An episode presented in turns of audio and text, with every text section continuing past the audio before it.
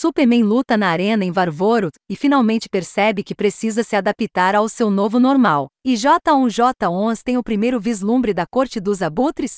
Embora os livros do Superman sob Philip Kennedy Johnson tenham diminuído e fluído em conteúdo interessante, não há dúvida sobre o fato de que ele tem a voz do Superman baixa e, genuinamente, parece entender o personagem. Isso aparece de forma esmagadora nesta edição.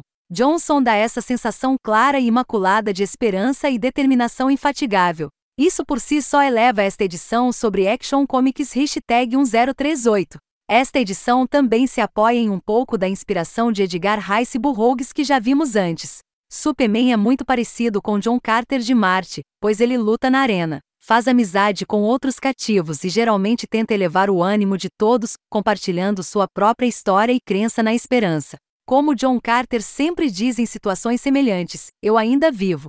É a expressão máxima da esperança. Enquanto ele ainda estiver vivo, ainda há esperança de que ele encontre uma maneira de se salvar e ver sua família novamente. Curiosamente, embora esses temas sejam comuns a Superman e John Carter, os incidentes deste arco de história são muito mais inclinados para os contos do último em vez dos do último filho de Krypton. É como e também muito diferente de uma história do Superman.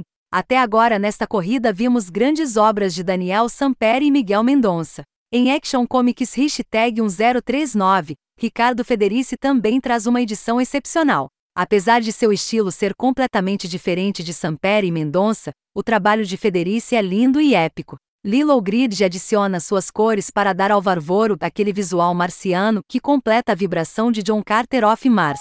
Visualmente, a questão é impressionante em todos os sentidos. A abordagem de Logrid à luz interna radiante da Apollo é genial. A equipe de arte recebe, a por toda parte, e isso vale para as capas também.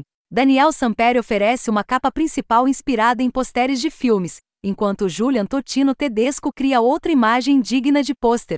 Finalmente, Federici retrata uma imagem de Clark Kent, Warlord of Mars, que se encaixa perfeitamente na história da edição. O recurso Martia Manhunter toma um rumo interessante, mas não antes de trabalhar um dos temas de assinatura associados ao personagem. J.On. sempre lutou para se encaixar, e nesta edição ele demonstra o quão humano ele é para seu maior fã, Zook, bem como para o garotinho que ele salva de alguns homens muito maus.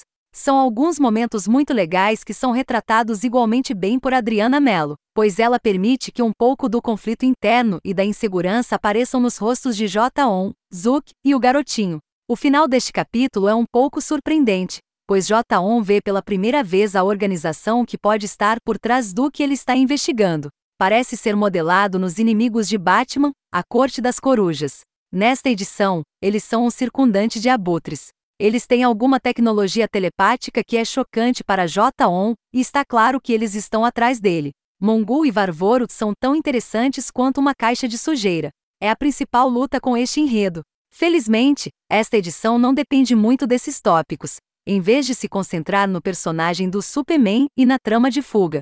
Esta edição também não traz à tona a tediosa ideia de Superman está morrendo, que também arrasta essa era do Homem de Aço. Apesar do prazer que as semelhanças com John Carter trazem a esse fã de longa data de Edgar Rice Burroughs, às vezes essa edição não parece uma história do Superman. Há casos em que isso tira um do momento e levanta a questão: por que não escrever uma história de John Carter? O personagem é o elemento mais forte da história do Superman em Action Comics Hashtag 1039.